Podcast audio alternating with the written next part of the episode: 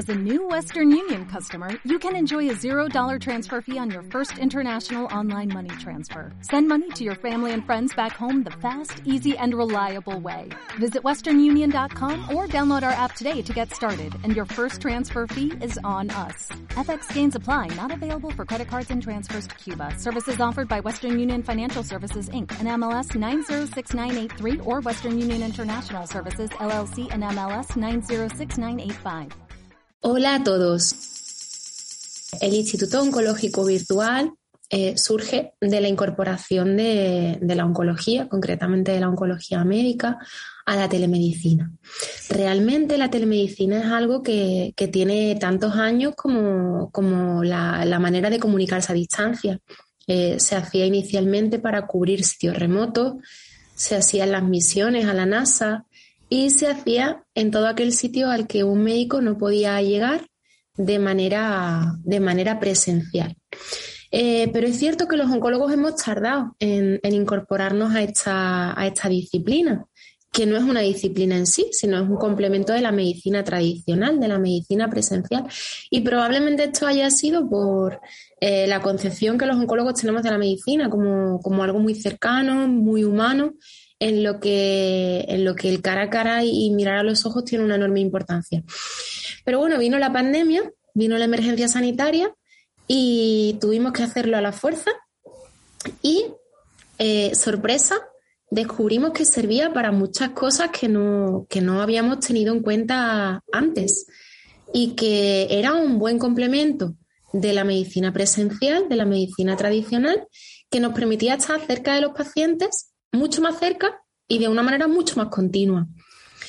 Y bueno, eh, de ahí surgió que tratásemos de no solo hacerlo en la emergencia sanitaria, sabiendo que los pacientes lo aceptaban muy bien en nuestra especialidad, sino hacerlo más allá y en eso estamos. En eso estamos de manera pública porque nuestros hospitales se están adaptando para incorporar esta manera de llegar a los pacientes, pero es verdad que los hospitales públicos son gigantes y como tales se mueven despacio. Y de ahí nuestra decisión de, paralelamente, crear un proyecto en el que de una manera más rápida, más ágil, a nuestro gusto, pudiésemos, pudiésemos llevar este proyecto adelante.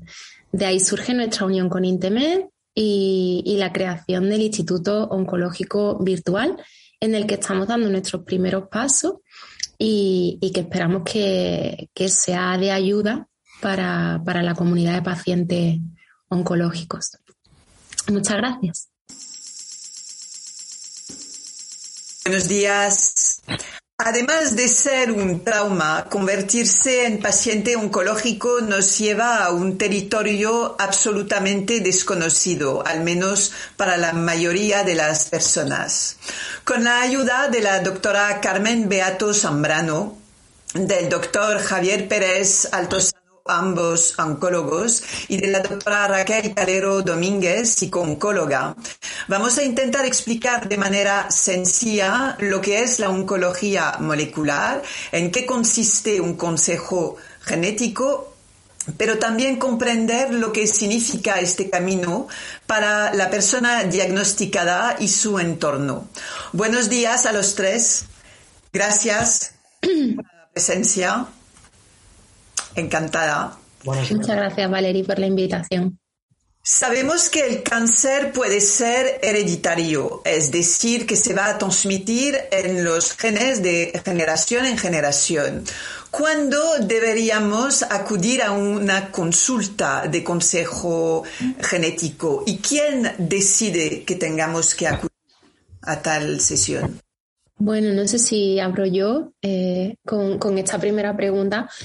Y la verdad es que es un camino que estamos andando. Eh, hasta hace poco tiempo las consultas de consejos genéticos no estaban del todo implantadas en los servicios de oncología y ni siquiera en todos existían estas consultas. Esto ha ido cambiando a través de, pues, de las dos últimas décadas y, y, afortunadamente hoy es algo que está, que está plenamente integrado. En ese sentido, debería ser el oncólogo de cada paciente quien, cuando al hacer la historia inicial, la historia clínica, en la que se preguntan unos antecedentes familiares, unos antecedentes personales, pues debería ser el mismo el que detectara eh, la necesidad de derivar al paciente a la consulta que suele formar parte del mismo servicio de oncología, otras veces no, pero es, lo normal. Eh, aunque ya digo que suele ser una consulta eh, aparte, en la que ya a este paciente sí que se le pregunte pues, de manera dirigida y de manera mucho más, em, mucho más con detalle acerca de estos antecedentes y se decida si el paciente tiene o no un riesgo que justifique la realización de un estudio genómico. Pero entonces, esto se puede anticipar. Es decir, que si sabemos que tenemos eh, varias personas en nuestra familia que padecen cáncer, podemos eh, ir, ¿dónde tenemos que acudir? Si, si yo, por ejemplo, tengo eh, familiares pacientes, se puede suponer que, que yo tengo riesgos de padecer cáncer. ¿A, qué puerta tengo que, Claro, no sé si, si, claro, eh, eh, creo que Javi ponía cara de, contestar, ¿no, Javi? ¿Te, ¿Te, paso la palabra?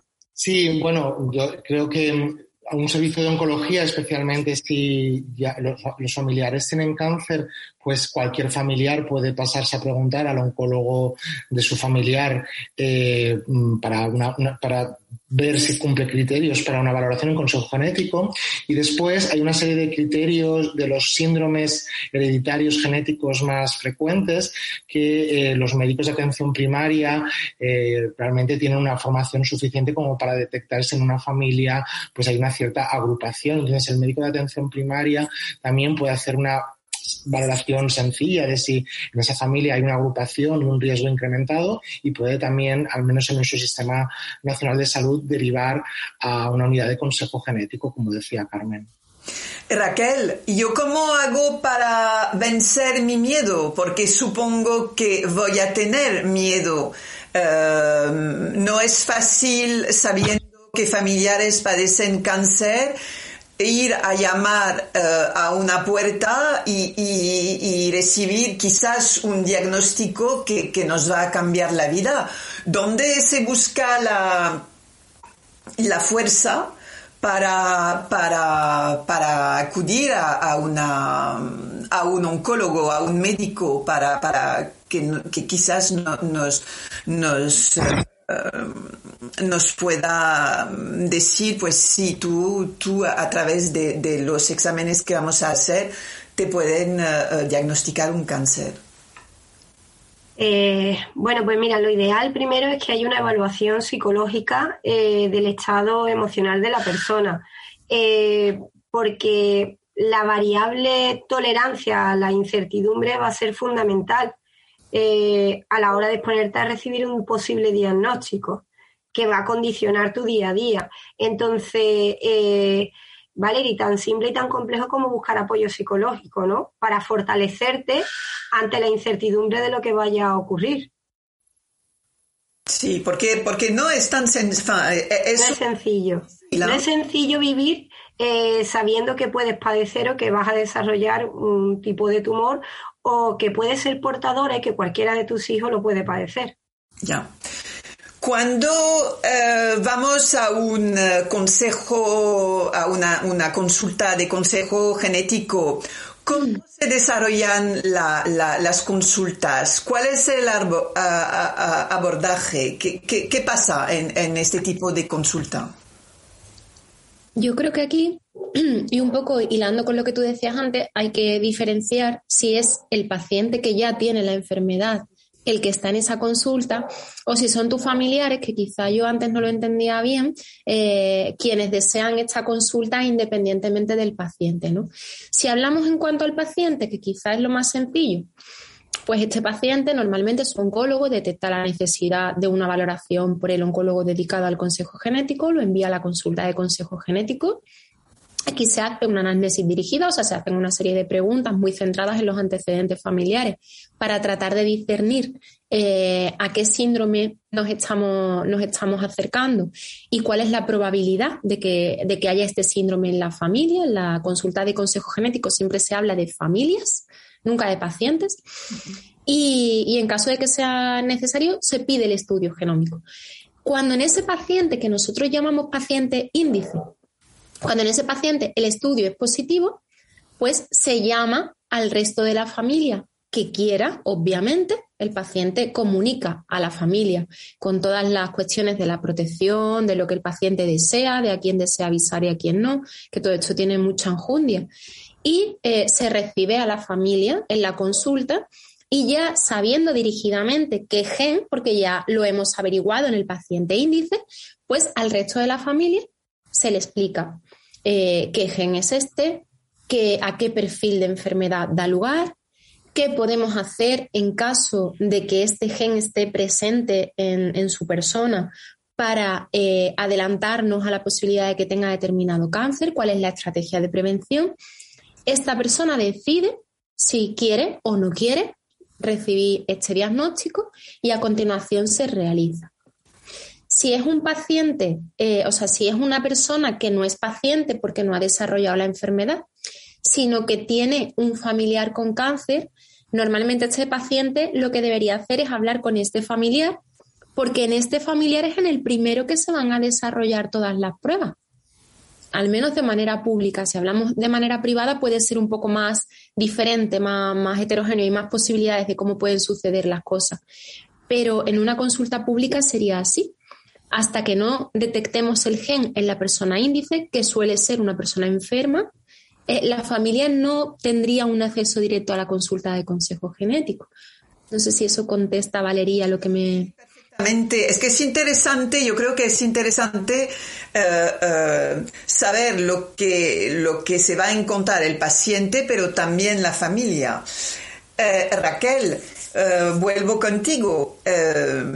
¿Cuáles son las emociones que surgen cuando se detecta uh, un, cáncer en una persona y que se ve que uh, esta persona va a transmitir estos genes a nivel de los a, sus hijos, por ejemplo, porque tenemos las reacciones, los sentimientos, las emociones de los hijos, pero también de la, de la propia madre o del padre que debe eh, sentir eh, una culpabilidad absolutamente enorme, ¿no? Eh, mira, pues aquí lo que apreciamos al final tiene que ver con lo que cualquiera en esa situación puede empatizar. A ver, si empatizamos con cualquier paciente, creo que podemos llegar fácil a, a lo que sienten estos pacientes realmente, y es principalmente temor, preocupación, miedo, angustia eh, que a corto, medio plazo se pueden convertir en síntomas de ansiedad.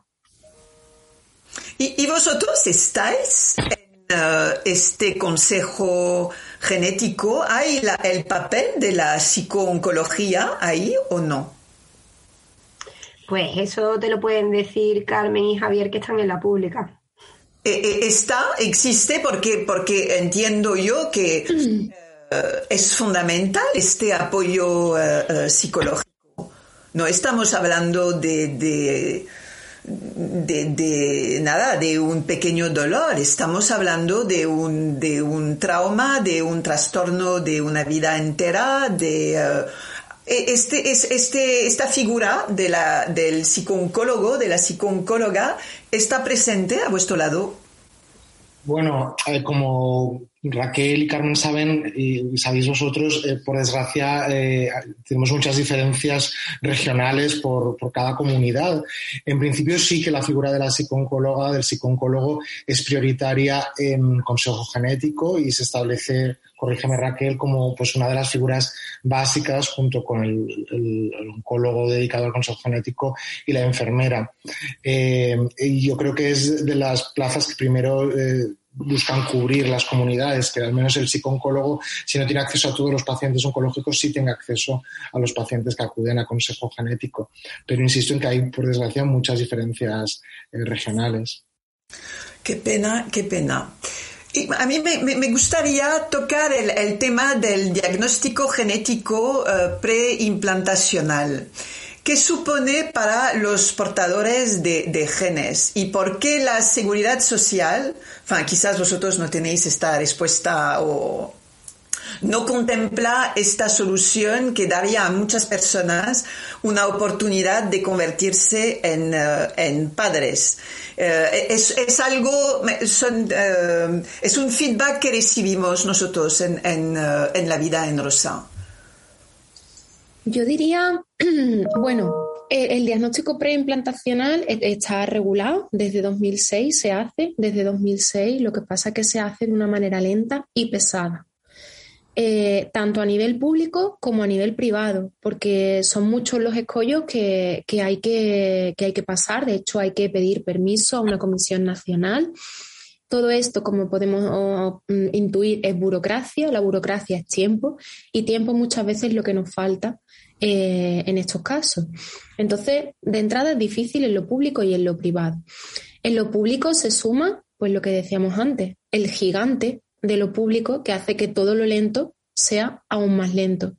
Y de ahí que muchas parejas eh, aunque hagan su seguimiento en la medicina pública, luego para abordar este, esta cuestión de, la reproducción y, posteriormente y ligado del, diagnóstico preimplantacional, busquen una, una alternativa privada que esto también ocurre al margen del diagnóstico preimplantacional, simplemente para la reproducción de parejas sin un, sin un problema de este tipo. Es algo que, que, sobre todo se trata de cuestión de tiempos y de burocracias. Además, eh, se suma pues lo que decía mi compañero. Y es que tenemos muchas diferencias entre comunidades eh, y tenemos muchas diferencias de acceso, no solamente a estas técnicas, tenemos diferencias de acceso a fármacos. Hay fármacos que se pueden poner en unas comunidades y no en otras, pero no solo en unas comunidades y no en otras. Hay fármacos que los puedo poner en un distrito postal y no en otros. Y esto que he escuchado así, a unas horas de la mañana puede resultar como aterrador, pues es nuestro día a día. Y es con lo que nosotros nos levantamos, nos acostamos y con lo que peleamos tanto en pública como en privada, porque hay problemas que, aunque nos empeñemos en, ver la pública y la privada como, como dos sitios antagónicos, no lo son y la mayor parte de los problemas los compartimos. Entonces, eh, ¿se puede acceder a un diagnóstico preimplantacional desde la medicina pública? Sí, se puede en la mayor parte de las comunidades autónomas. ¿Es fácil? No, para nada. ¿Es rápido? No, para nada. Eh, ¿Se trata de unos tiempos que se pueden asumir? No siempre, porque la, edad de tener hijos pasa. Eh, el cáncer ocurre muchas veces en, edades muy cercanas a, las fértiles, en las que no nos sobra tiempo. y es verdad que, es una situación angustiosa y apremiante ante la cual quien tiene medios decide ponerlos a disposición de ese fin. Y, seguramente habéis eh, eh, tratado a personas en esta situación. ¿Qué, mensaje eh, sois capaces de transmitir? Porque, porque es complicado cuando, cuando se ve que no hay solución y que la persona tiene esta necesidad este deseo de, ser madre o de ser padre. ¿Qué, mensaje vosotros eh, podéis transmitir? ¿Qué, ¿Cómo, lo, gestionáis vosotros? ¿Cómo lo vivís? En mi caso, eh, para yo, lo que yo creo que es fundamental es tener, y esto me parece igual en una consulta de oncología corriente, es tener un plan y una buena asesoría desde el principio.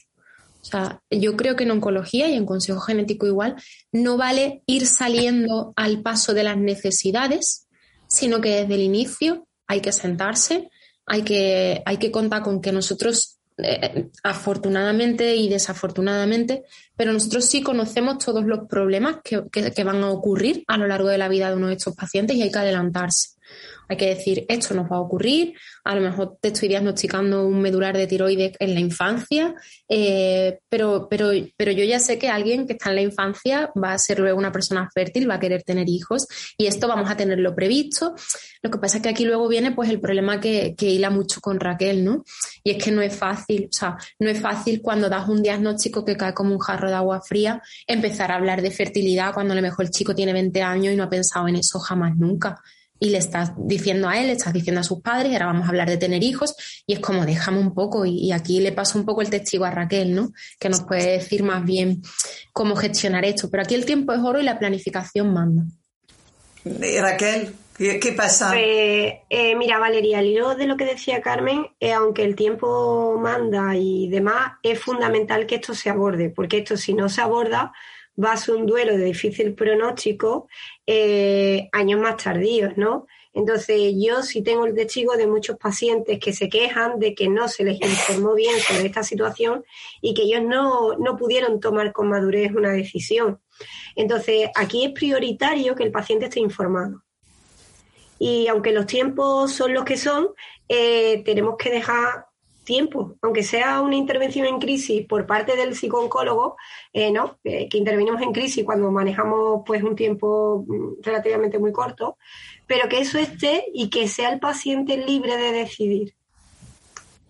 Y claro, y ahí la, función de psicología es fundamental, porque imaginaos, ¿no? Eh, si a mí esto me llega con 16, 17 años, yo claro que no tengo madurez todavía, pero eso va a condicionar mi vida. Sí. Por lo menos que se me dé la oportunidad, que se me forme, que se me ayude a tomar una decisión que va a condicionar mi vida, ¿no? Mucho más adelante. Y más tarde también, porque es, es, es lo, lo, que decías, es, es un duelo y, y, y, hay muchas mujeres que, que para, para ellas lo peor del cáncer es que le, les ha robado la posibilidad de, de, ser madre, que era su sueño. Mujeres y hombres, eh, que yo quiero ahí también incidir en el género, que siempre señalamos a la mujer, pero sí nos encontramos con que también es un verdadero trauma para los hombres. Sí, si no se les dé esa oportunidad que las personas que nos escriben y que nos siguen suelen ser mujeres. hablan más, se confían más quizás eh, sobre este tipo de temas y, muchos otros. Es cierto, y de hecho muchas veces eh, son las mujeres de los pacientes quienes, quienes, porque al final no hay que olvidar que, bueno, que un hombre, y como dice Raquel, exactamente igual, pero bueno, que, si es una mujer también probablemente, y si conseguimos que nuestros pacientes tengan una larga supervivencia y una vida normal, ese hombre va a encontrar una mujer, va a querer formar una familia y va a ser un problema de él, de ella y de, y de todos, ¿no? Aquí hay una cosa importante y en esto yo creo que tiene mucho que decir Raquel, que tiene mucho que, que tiene mucho que decir vosotros, los medios de comunicación, especialmente eh, los, especializados y, que yo creo que es una labor fundamental. Y es esa, o sea, esa ayuda a empoderar al paciente, a que sea el paciente el que tome las riendas de su propia situación y el que sepa lo que necesita. Porque es cierto que cuando hablamos de consejo genético, esto está muy imbricado con eh, diagnósticos de cánceres que no siempre son frecuentes, con situaciones que no siempre son las habituales. Y eh, pues nosotros en España no tenemos centros de referencia para cáncer raro, para cáncer de origen genético, y no siempre nos vamos a encontrar con un oncólogo que esté eh, cómodo en la situación, que esté hiperespecializado en esta disciplina. Entonces, muchas veces se nos van a pasar cosas, ¿no? El oncólogo se va a centrar en dar respuesta a una enfermedad concreta eh, pero no necesariamente pues va a tener esta visión de lo que viene por delante eh, en, en, pacientes de este tipo que no tienen solamente un cáncer, sino que tienen una enfermedad familiar y genómica. Y en ese sentido, cuando un paciente se ve en esta situación, debe ser él quien pida lo que necesita, debe ser él quien le pregunte al oncólogo, yo debo ir a un centro de referencia, lo haya o no lo haya, yo debo ir a una consulta de cáncer genético, yo tengo un apoyo psicológico que pueda ayudarme en esto, porque es verdad que si no, muchas veces el oncólogo se va a centrar en la enfermedad, en ayudar al máximo con su mejor intención, pero no siempre estamos especializados en, este tipo de padecimiento, ¿no?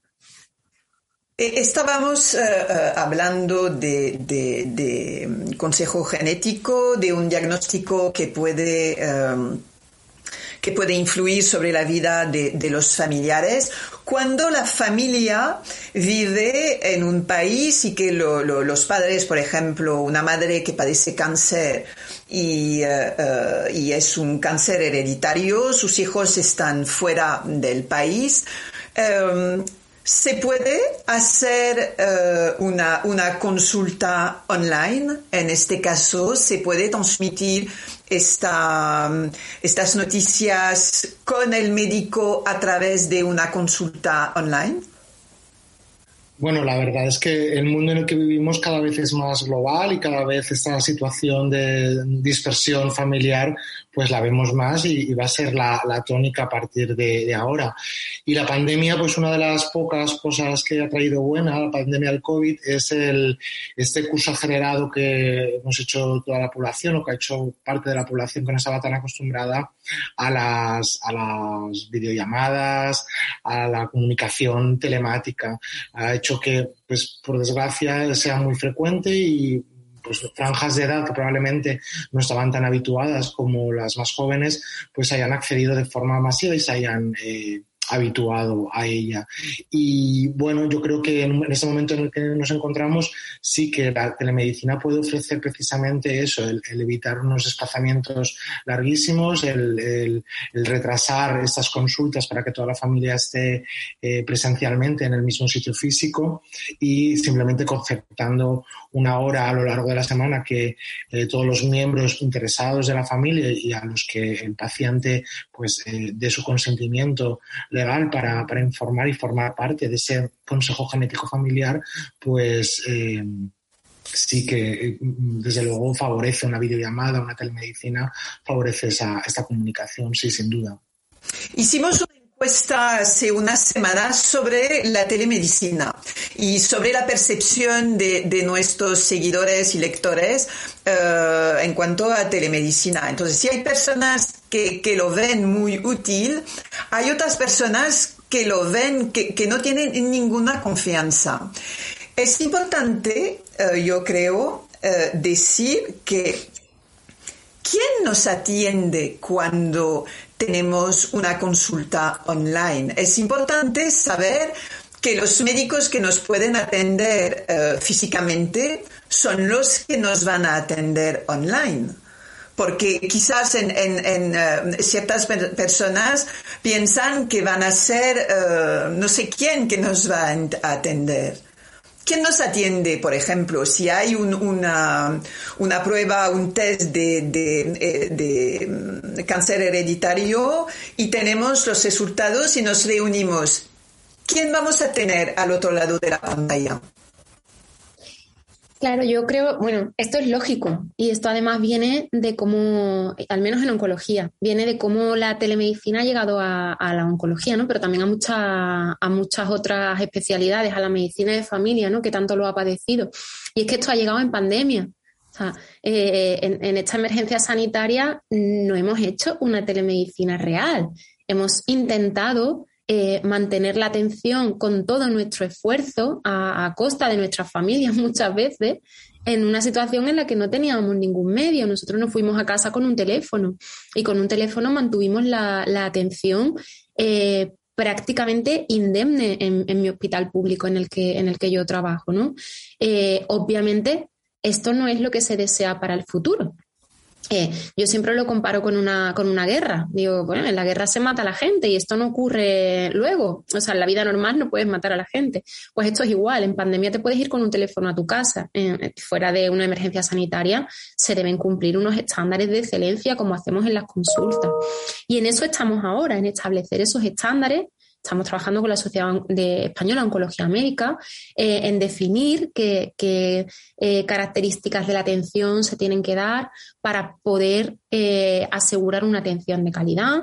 Bueno, pues entre ellas y con lo que tú decías, pues obviamente eh, el paciente tiene que estar identificado, tú te tienes que identificar, tu acreditación tiene que estar visible, yo no puedo estar en mi sofá, eh, no, no, yo tengo que estar en mi consulta con mi bata exactamente igual que si estoy en, en la consulta médica. Y cuando uno va a un hospital, pues no se plantea si el que está detrás de la mesa es oncólogo, pues obviamente allí está su acreditación que lo dice, ¿no? Pues aquí será igual, aquí será igual, obviamente, de hecho será casi más fácil, ¿no? Porque cuando uno acceda a una plataforma y uno pueda ver quién le va a atender, pues verá su foto, verá su número de colegiado, verá su currículum, verá lo que ha hecho y lo que ha dejado de hacer y probablemente vea tres diferentes para poder elegir el que mejor le vaya.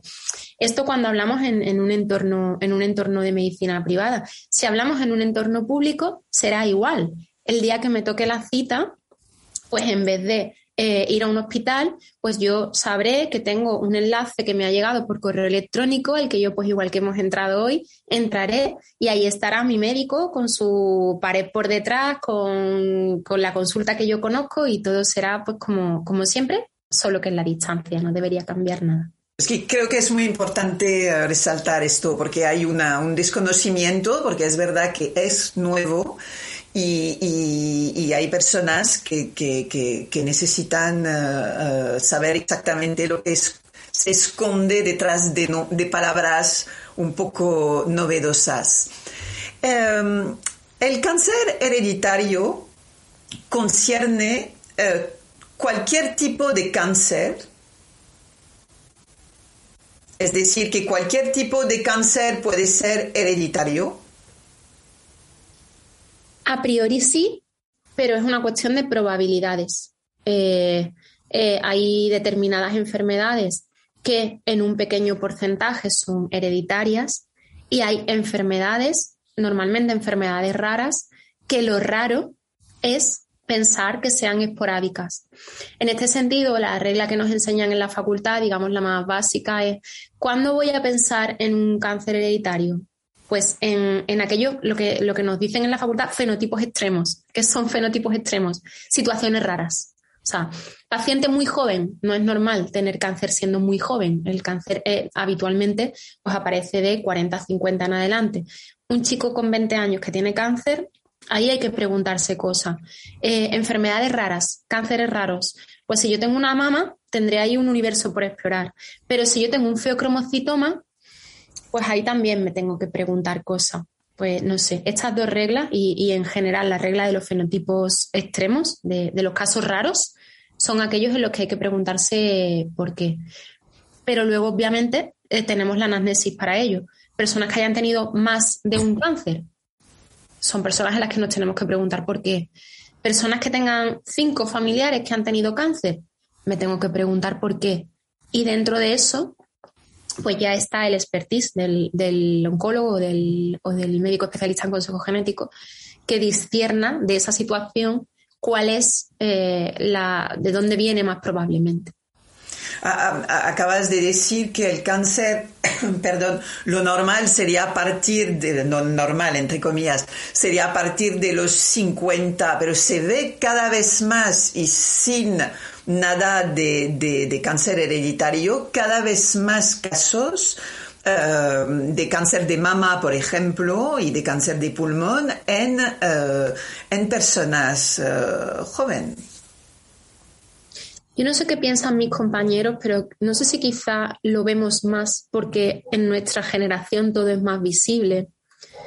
Pero realmente, y si, y si hablamos de la mayor, de la mayoría, si hablamos de la mayor probabilidad, pues las, las edades medias de aparición de la mayor parte de las enfermedades pues eh, son en edades más avanzadas. Son esto, pues normalmente siempre decimos, el cáncer respeta la fertilidad, ¿no? Respeta la edad fértil.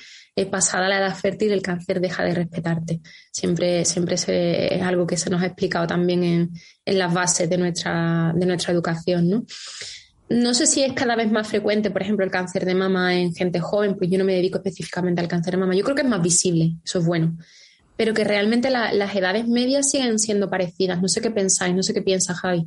Sí, yo pienso que lo que dice Carmen, las edades medias se están manteniendo, sí que hay una, cuando tú coges las incidencias de todos los tumores a nivel mundial, pues hay una cierta tendencia muy ligera y muy leve a un aumento progresivo de la incidencia de los tumores más importantes, pulmón, mama, colon.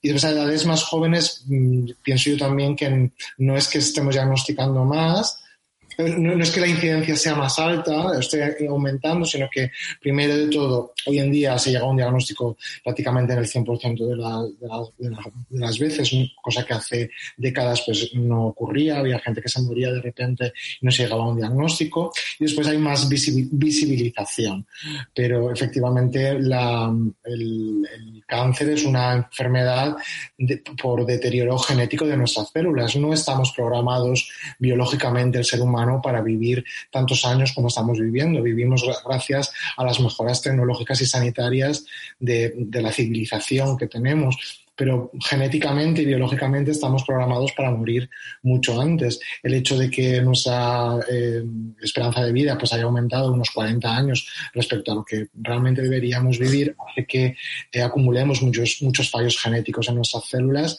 que se traducen en, más tumores. Eh, entonces, realmente sigue siendo una, enfermedad de la, más de la segunda mitad de, la vida de una persona hoy en día. Raquel, durante la, la, COVID, eh, supongo que, tuviste bastante pacientes online. Eh, ¿Notaste una diferencia en la consulta? Es decir, que notaste más miedo quizás que anteriormente por culpa de esta de este encerramiento y de, quizás esta, esta dificultad para, para ir a los hospitales que de una forma u otra dan como pueden transmitir más seguridad a una persona que sufre una enfermedad? Eh, mira, la respuesta es rotundamente sí, eh, hasta tal punto que, bueno, yo en esos momentos tenía consulta en un hospital privado y la gente no quería ir hasta allí. Mis pacientes oncológicos de esa unidad de mamá no querían ir hasta allí había mucho desconocimiento inicial. Igualmente, la pandemia ha sido bastante dura ¿no? y larga y para el paciente oncológico, pues sí cabe mucho más, ¿no?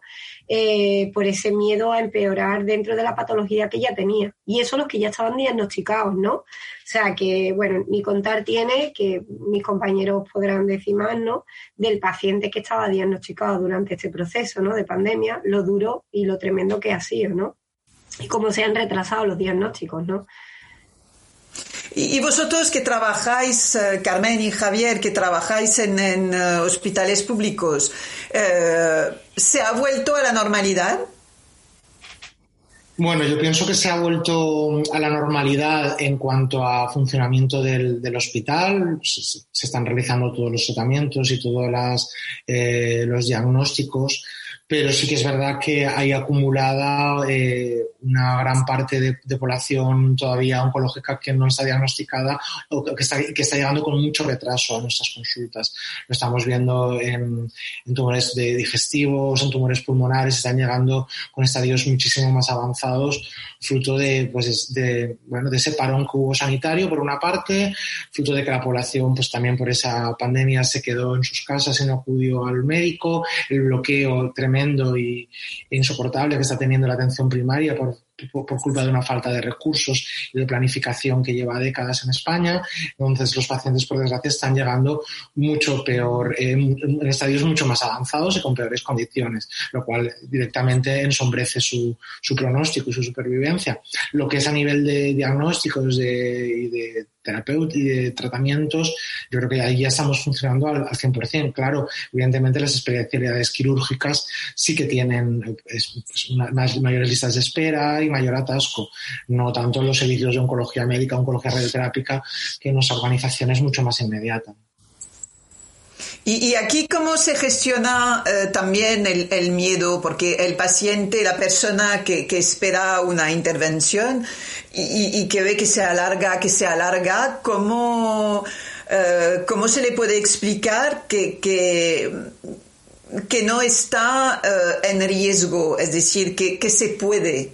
porque cada uno ve su caso eh, eh, en primera persona, lógicamente. Y, cada uno quiere eh, los tratamientos ya, quiere ver resultados ya.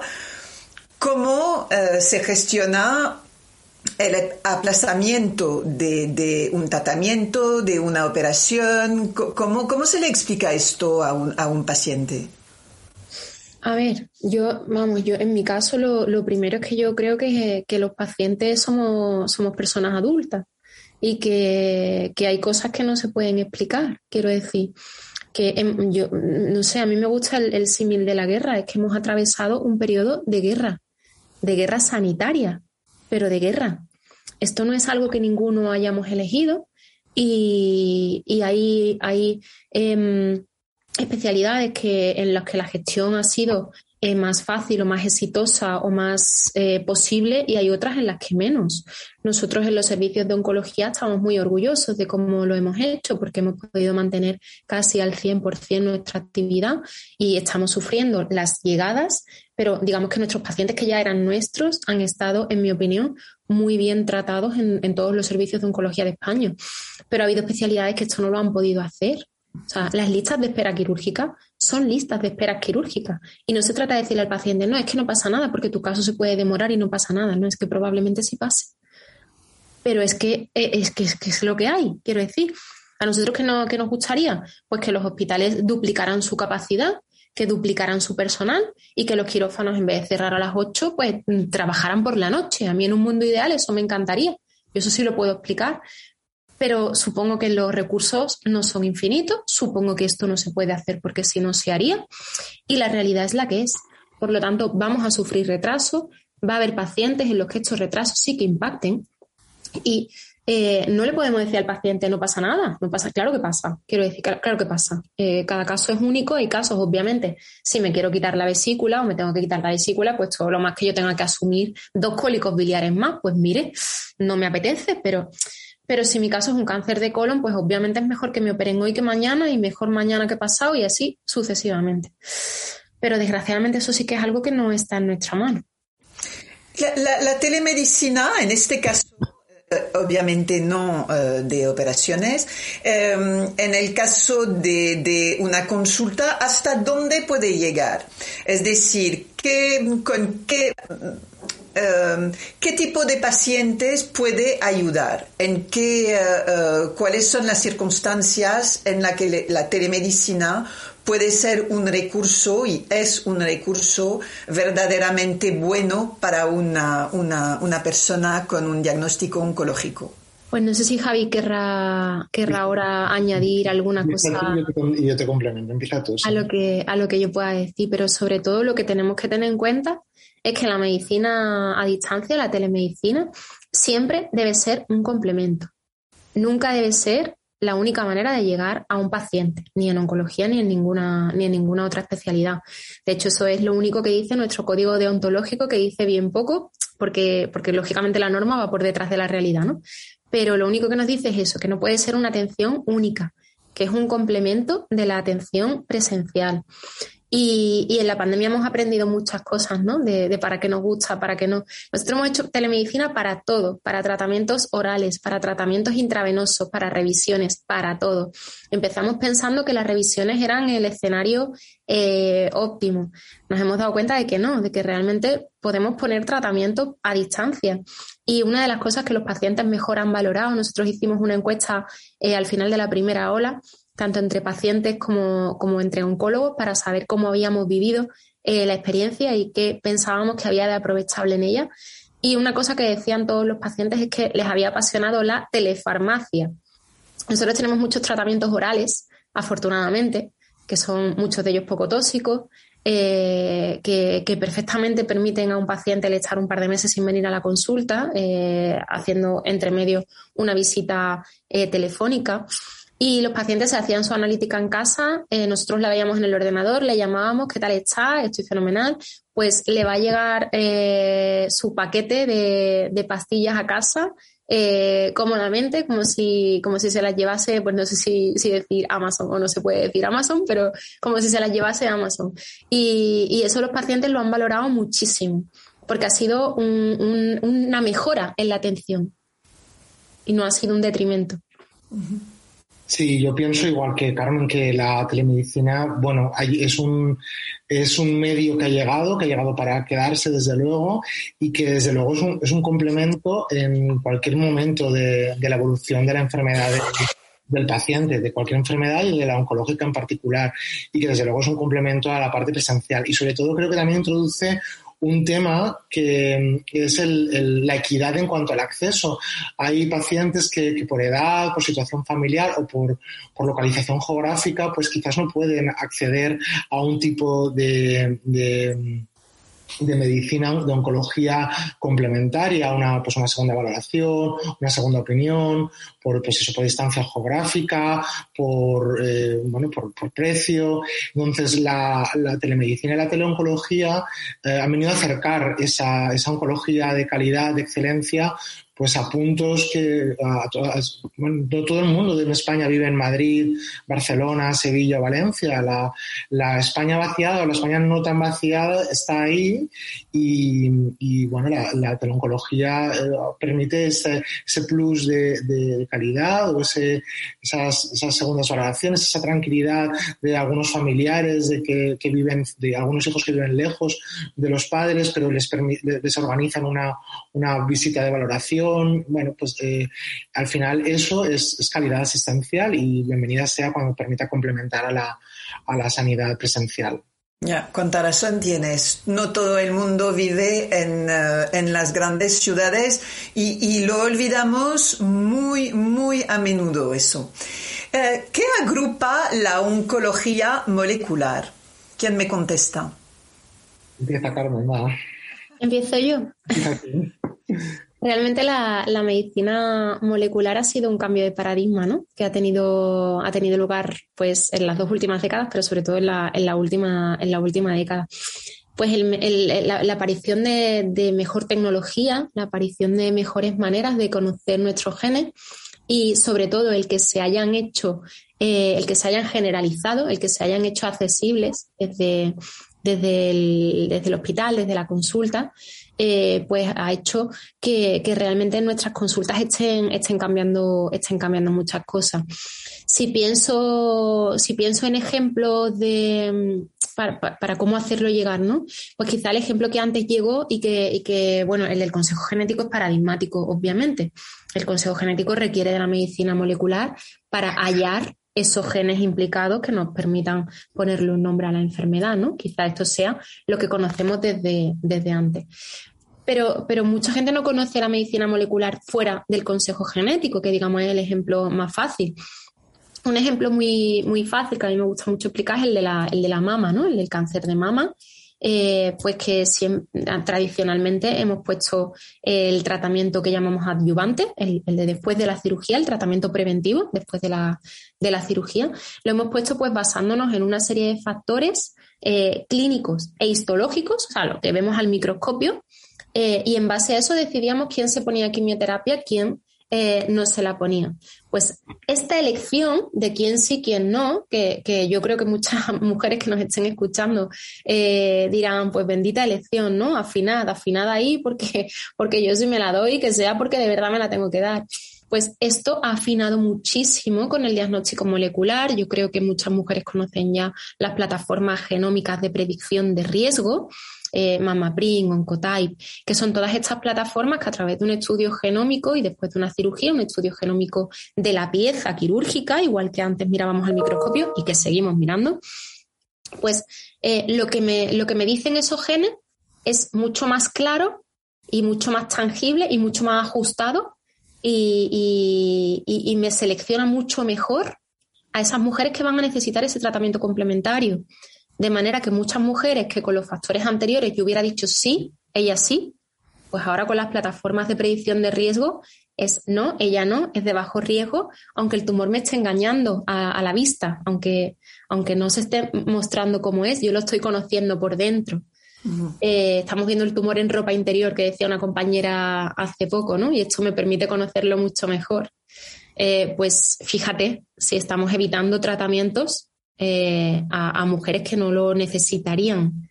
Eh, pues esto es un ejemplo de la oncología molecular, aunque es mucho más extensa.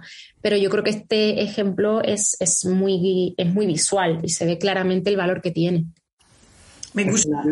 solamente por añadir, la oncología molecular lo que nos ha permitido en oncología es eh, una medicina personalizada, es decir, eh, conocer mejor el tumor de los pacientes, no en todos los casos, pero sí en, muchos. En cáncer de pulmón, por ejemplo, tenemos eh, tres más de tres, pero tres eh, principalmente tres tipos de cáncer de pulmón con tres mutaciones, tres alteraciones moleculares específicas, con, con bueno, muchos fármacos para cada, esa, cada una de esas tres familias y, cambia por completo la el tratamiento del paciente, la supervivencia del paciente, la calidad de vida del paciente.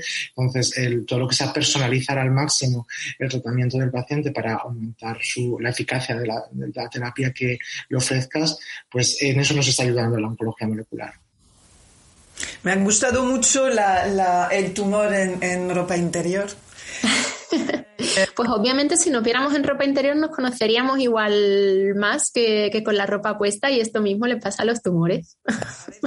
Desnuda, si conseguimos desnudarla de, de una vez. Es importante que el paciente sepa de investigación, de análisis genómicos, de biopsia líquida durante su tratamiento.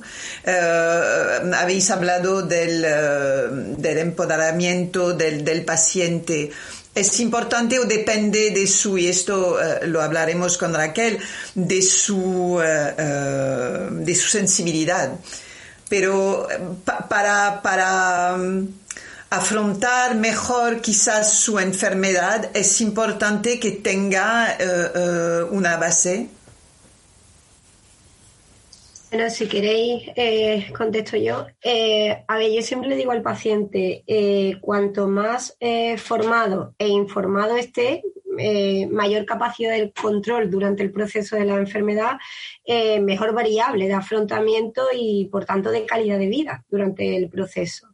Eh, el único impedimento a todo esto siempre es el miedo del propio paciente. Y es el con el que mis compañeros un poco tienen que lidiar, tienen que manejar para ir ayudándolo durante el proceso. El paciente tiene miedo a preguntar porque ante el desconocimiento, ante el temor eh, a esa palabra que sigue causando pues mucho impacto emocional, ¿no? La palabra cáncer que todavía pues el paciente huye y el familiar de mencionarla inclusive, ¿no? Porque a pesar de los datos que tenemos, pues cada uno tiene una relación personal con esta palabra. Entonces, pues indiscutiblemente sí, eh, hay que formar y hay que informar. Va a ser un predictor de calidad de vida durante el proceso. Y, Raquel, ¿crees que deberíamos formar también a la sociedad? Porque el pasado 19 de octubre eh, casi fue una fiesta. Eh, por parte no de, lo, de las personas con cáncer que saben lo que tienen afrontar cada día, sino por parte de la sociedad. Y que feliz día y del cáncer y feliz día de tal. Y yo creo que, que también deberíamos formar a los que están enfrente, ¿no?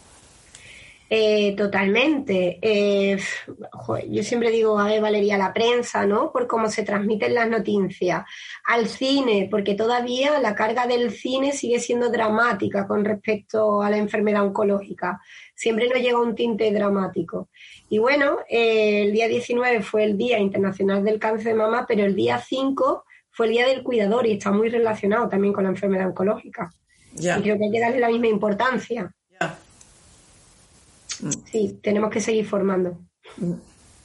Sí, Perdón, no, como decía Carmen hace un rato, eh, un paciente informado es un paciente empoderado y hoy en día la, información es básica y los pacientes tienen que saber, tienen que saber lo que, hay la posibilidad de lo que es un ensayo clínico, que existe la posibilidad de de derivarlo a un ensayo clínico o a una unidad de referencia, de excelencia, lo que es una plataforma genética, un análisis genético, lo que, los diferentes, lo que pueden ofertar diferentes eh, pruebas, las biopsias, las biopsias líquidas, los tratamientos, que es la inmunoterapia, que es la terapia dirigida. necesitamos que los pacientes y los familiares estén informados y tengan una mínima información y para eso las plataformas y la, de pacientes y las eh, revistas especializadas que dirigidas a los pacientes sois fundamentales porque un paciente, un paciente más informado va a ser un paciente eh, más exigente y va a exigir a, esos oncólogos que estén que, y a esos equipos eh, multidisciplinares eh, que, sigan buscando la excelencia. Entonces, eso es muy importante, ese, feedback. Sí, lo que pasa que es difícil, creo, porque, no sé, yo a veces tengo la, impresión y, y, a veces lo hablo con compañeros oncólogos que también han sido, han sido pacientes Em, o sea, yo creo que le pedimos demasiado a los pacientes, ¿no? O sea, eh, igual en, un, en una enfermedad crónica o en las nuevas enfermedades crónicas que estamos viendo de pacientes enfermos pero con larguísima supervivencia, esto igual puede ser más factible, pero a mí me parece pedir mucho a un paciente que acaba de recibir una noticia que ha supuesto una disrupción en su vida, eh, que, está perdido, que, ha puesto en, duda si se va a morir o no, porque eso, ante todo diagnóstico de cáncer eh, uno piensa que se va a morir, luego pues le explicarán que no o él mismo averiguará que no, pero de entrada piensas eso a mí me muchas veces digo, les pedimos demasiado, les pedimos que, estén contentos, que tengan buena actitud, em, porque eso es fundamental para curarse. Les pedimos que, se empoderen, que soliciten los recursos. Ostras, me parece, me parece muy difícil. Yo, yo diagnostiqué un cáncer de próstata a mi padre, eh, siendo residente de oncología, y yo no fui capaz de estudiarme en profundidad el cáncer de próstata hasta que mi padre no hubo fallecido. O sea, y, era residente de oncología, ya llevaba un camino hecho. Es muy difícil, es muy difícil. Por eso probablemente el, que, el, papel del psicólogo a mí me parece fundamental.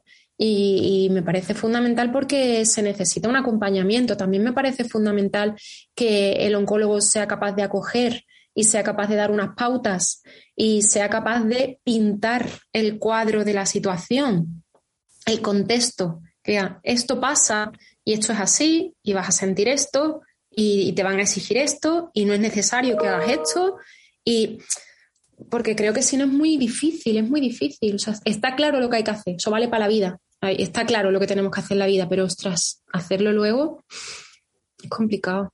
Es tiempo al tiempo y, y no dejar al paciente, a la persona sola. Eh, tiene que, sentir que, está arropada, ¿no? Por, vosotros, por la psicóloga, es decir, a, ver si, si, queda mucho trabajo. Yo os escucho y veo que para vosotros, para vuestra, vuestra calidad de trabajo, queda, necesitáis muchísimo más ayuda. No entiendo por qué no, porque se sigue hablando de ella de vuestras necesidades, pero que seguimos viendo que no hay eh, una respuesta a vuestras necesidades años tras años tras años. Es decir, que a mí los discursos me parecen eh, siempre maravillosos, pero los hechos, ¿dónde están? Eh, y, se ha visto con, con 2020 la, la es que trabajáis, os pedimos todo, os pedimos curarnos, salvarnos eh, eh, y, nos damos los medios para, realizar todo esto. Con lo cual eh, me parece un poco tremendo y el papel de la, de la psicooncología, que sabemos que es básica en, en, todo este camino, tampoco se le da el sitio que se, necesita. Es que no sé, yo me, Valerie, mira, a mí me gustaría aportar, he estado contenida, ¿eh? La verdad es que últimamente me contengo bastante con lo que a mi profesión se refiere, pero simplemente os voy a dar un dato, eh, os voy a mencionar un dato que es real. Cuando se convocaron a las profesiones sanitarias en Madrid eh, para hacer presencia en IFEMA, acompañar a los pacientes por COVID, todos los sanitarios que fueron allí fueron a jugarse la vida ¿vale? Todos, todos remuneraban a excepción de psicología. Pretendían que los psicólogos, todos con formación, que cualquiera no accedía, teníamos una formación bastante cualificada para poder estar ahí en los equipos de apoyo y de ayuda, todos remuneraban a excepción de los psicólogos. Fue el Colegio de Madrid a la cabeza el que primero se plantó y dijo, hasta aquí hemos llegado, esto no puede ser. Entonces, bueno, yo creo que tenemos, psicología tiene mucho trabajo por delante eh, de reivindicar. El paciente solo accede a él a través asociativo, a nivel asociativo y a nivel privado. Y esto es una realidad. Y, no todos los pacientes tienen los recursos económicos para llamar a vuestras puertas. ni, ni, siempre a nivel asociativo se atiende como se quiere ni como eh, mejor se pudiera porque son limitados los recursos. Y a nivel privado, pues el paciente se lo tiene que costear. Entonces, pues mientras psicología no tenga cabida en la sanidad pública. Eh, hablamos de una disciplina que se deja el pellejo a costa de los profesionales, ¿no? Eh, que lo hacemos a veces hasta sin dignidad porque no remuneramos en investigar, en demostrar, en aportar datos, pero no estamos en la realidad. Estamos a nivel privado y a nivel asociativo. Sí, es que... áreas así se, se, da mucho dinero, afortunadamente, porque lo acabamos de ver con la, la descripción de la, la, oncología molecular. La investigación es absolutamente necesaria, fundamental, básica para la mejora uh, de, la, de, de la supervivencia, de los tratamientos, de los fármacos que se van a ver, pero tenemos tendencia en olvidar por completo el bienestar de la persona que sufre una enfermedad y de sus eh, de las personas que, que las rodean. Es que todo se basa en nuestra sociedad, en la investigación y una vez que eh, pensamos que, que que, lo más importante es curar, pero curar sin calidad de vida, eh, sin luego un estado anímico y emocional equilibrado, todo esto no sirve de nada porque tenemos a personas eh, que no quieren vivir, porque, porque no, no pueden. Entonces es uh, equilibrio, yo creo que hay que buscar un, equilibrio en, en, todo eso. Solo te voy a añadir de la, del paciente y del equipo tratante, porque el psicooncólogo también acompaña al equipo tratante. También se ocupa de los aspectos emocionales que, que afectan a todo el equipo sanitario que rodea al paciente, que también ellos se desgastan. Es fundamental porque si vosotros, y hay muchos médicos que sufren y, personal sanitario que sufre burnout y eso también, pues en estas condiciones no es de, no es una sorpresa, es lógico. Hombre, hay una sobrecarga emocional. Mis compañeros pueden decir, además ellos han estado expuestos este año, lo que ha contado pues Javier o Carmen, ¿no? De lo acontecido en la pandemia, de tú saber eh, que no tienes palabra de consuelo porque el diagnóstico tardío va a empeorar la situación del paciente, con eso te vas a dormir todas las noches a casa. Y tú sabes que el quirófano espera y que el quirófano podría ayudar, ¿no? Mis compañeros te podrán decir, entonces eso es una sobrecarga emocional día tras día. Y en este contexto, eh, se llama fatiga por compasión. Por esa compasión eh, que tú sientes por el paciente y que al final te termina agotando, porque no puedes aliviar su sufrimiento, porque no tienes recursos para aliviarlo, es el contexto en el que estamos hablando. Entonces, bueno, ellos te pueden contar mucho más porque lo han vivido en primera línea este año, ¿no? vamos a... A mí me gustaría conocer cómo, cómo lo gestionáis esto emocionalmente hablando, porque hacéis un trabajo francamente difícil. Bueno, pues yo creo que lo, gestionamos como podemos porque al menos en mi comunidad la, psicóloga, el equipo de, de psicología o de psiconcología no atiende a, no nos atiende a los profesionales a no ser que te conviertas en paciente, evidentemente. Entonces, eh, pues lo gestionas eh, pues como puedes. Al final, eh, no sabía el término este de fatiga por compasión que Raquel ha apuntado, pero sí, es, es, totalmente cierto. Al final eh, sientes que no puedes dar más, que los recursos llegan hasta donde llegan. También hay veces que no es solamente problemas de los recursos, es problema pues de la eficacia de los tratamientos y de la evolución de la enfermedad, que tenemos que aceptarla que con las armas que tenemos, aunque las tengamos todas disponibles, llegamos hasta donde llegamos.